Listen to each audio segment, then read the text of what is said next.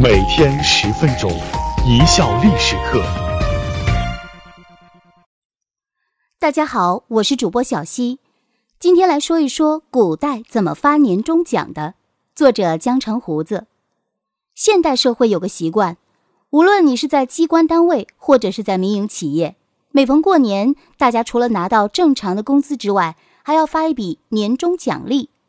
很多人一直以为这个习惯是从西方传过来的。殊不知，这个规矩中国自古就有。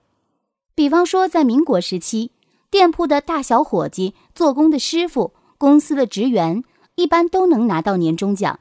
形式跟现在不太一样，也就是包一个红包，里面放上现钞或是袁大头。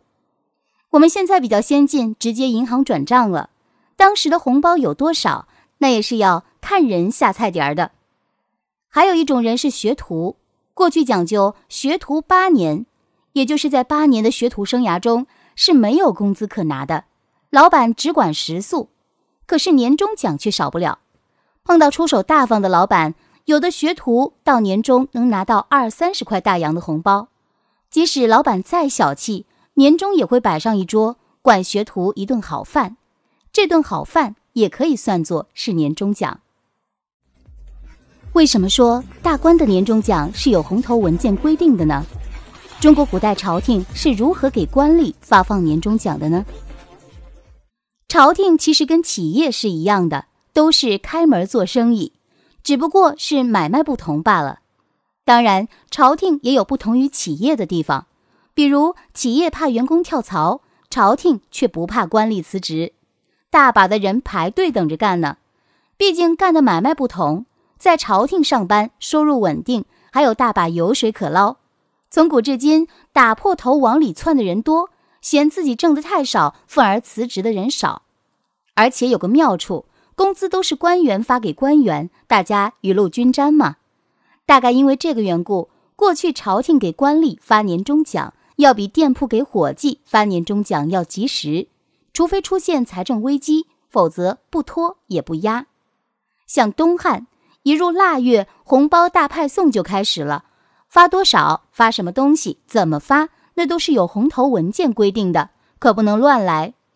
按照当时的规定，大将军、三公这属于最高级别干部，每人发五铢钱二十万枚，牛肉两百斤，大米两百斛。九卿这个级别的干部，每人发钱十万枚；校尉每人发钱五万枚；尚书每人发钱三万枚。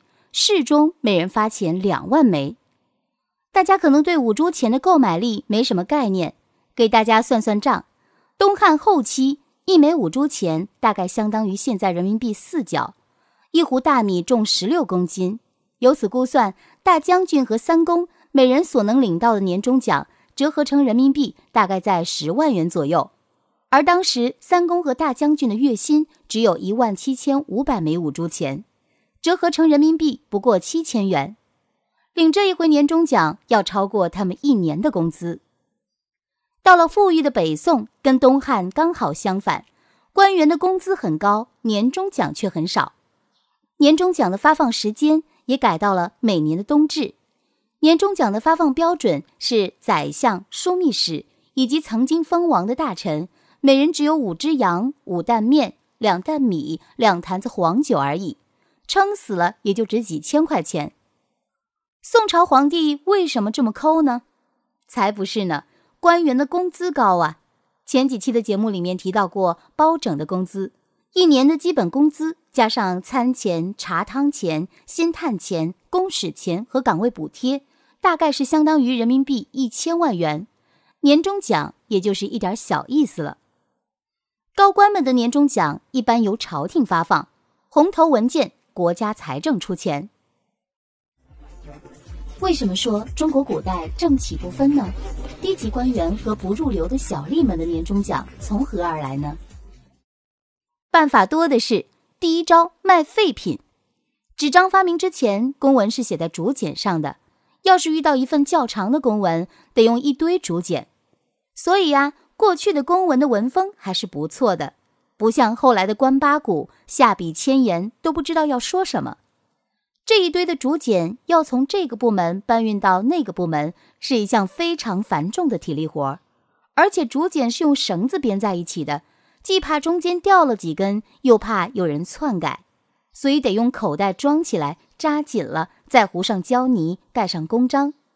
这一来二去，装竹简的口袋就堆积如山了。那时候的口袋又不是现在的塑料袋，都是用环保材料制成的，有皮质的，有丝织的，也有麻布的，这都是好东西啊！攒到年底，找个废品收购站。集中一处理，白花花的银子自然就来了，年终奖也就有了。后来纸张普及了，没有竹简什么事情了，应该说没有口袋可卖了吧？谁说没有？纸张公文不也还是公文吗？待遇怎么能降低呢？在公文外面还是要加一个布套，才显得庄重嘛。这个东西还有个高雅的名字，叫书囊。要说发明纸张的最大坏处啊，是让人的废话变多了。道理很简单呢，过去要写个什么东西，得在竹简上一点一点的写，写错了还得拿个锉刀来回的锉，写个东西太费劲了，而且只能长话短说，要不然几十公斤重的竹简可以把人累死。有了纸张就方便多了，又轻又薄，想说多少废话都行。不过，纸张也比不上电脑和互联网。现在是互联网思维，无纸化办公，想说废话更容易了。扯远了，说回来，继续说官员卖废品的故事。这书囊那也是布做的呀，自然是废品回收行业的抢手货。除了这个之外，过期的文件那都是可以拿来卖钱的。第二招，做生意。过去有些政府部门是可以直接拿公款做生意的，有哪些生意可做呢？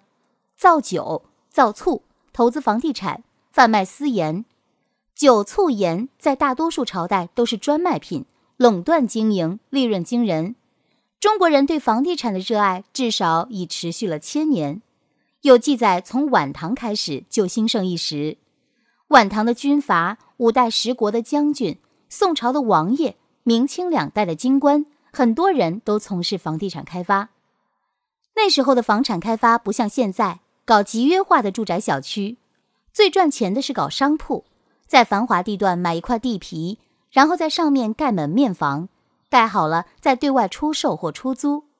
像宋朝名将岳飞，在江西九江和浙江杭州都经营过房地产，只是他很清廉，经营所得主要拿来补贴军用和兴办教育了。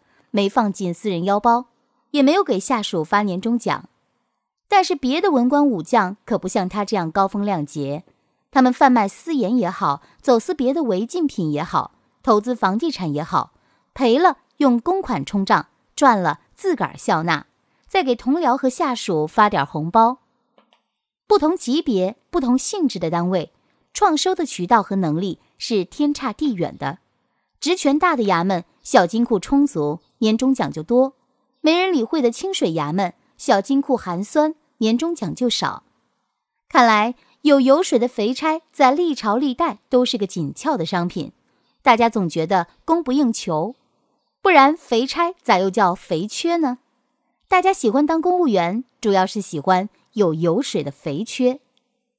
感谢大家的收听，本节目由一笑而过工作室出品。